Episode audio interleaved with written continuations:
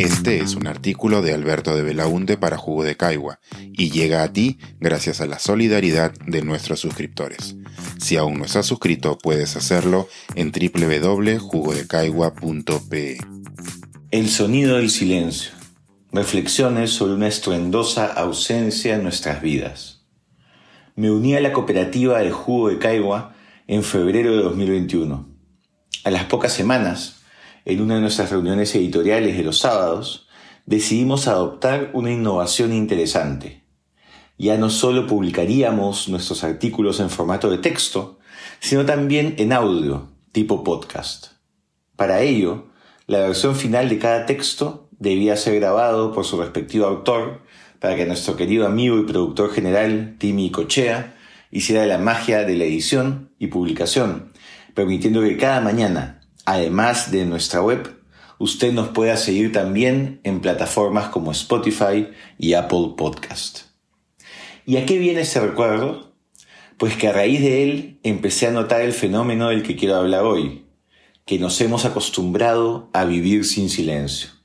Nunca había notado lo bulliciosa que era mi esquina Miraflorina hasta que me tocó empezar a grabar estos audios, que requerían un completo silencio en el fondo ladridos de perros, camiones que retroceden al ritmo de la lambada, carros acelerando, otros frenando, bocinazos preventivos y reactivos, alarmas que dejaron de alarmar, alegres cornetas de heladeros.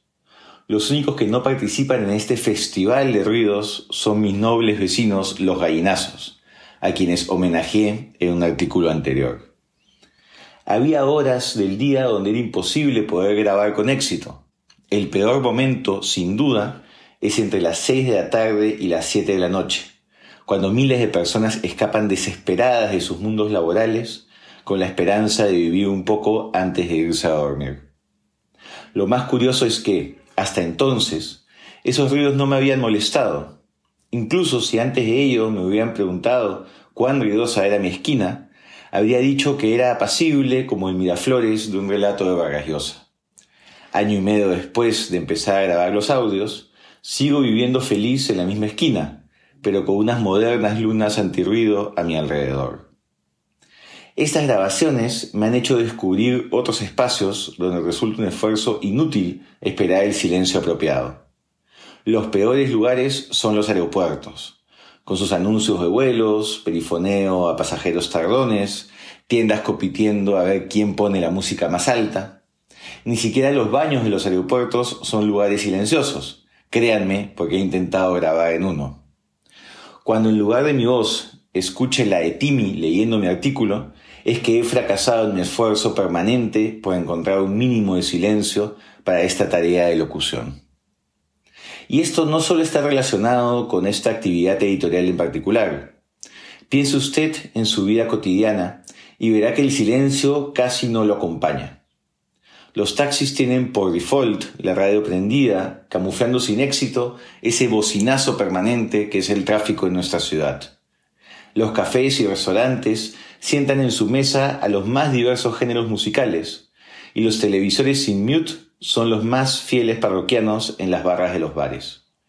Los pasajeros de aviones o buses interprovinciales, sin importar la edad, siempre dejan los audífonos del celular en casa, al igual que quienes forman largas colas frente a las burocracias, obligándonos a escuchar cómo juegan en línea o disfrutan videos del recuerdo en YouTube.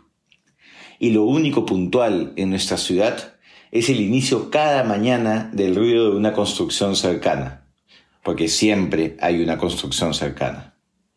Se puede argumentar que varios de estos ejemplos corresponden a los rumores cotidianos y esperables en cualquier urbe, y estaría de acuerdo si lo viese por separado. Pero unidos son piezas de un mosaico con una imagen clara. Los habitantes de Lima quieren acabar con cualquier posibilidad de silencio.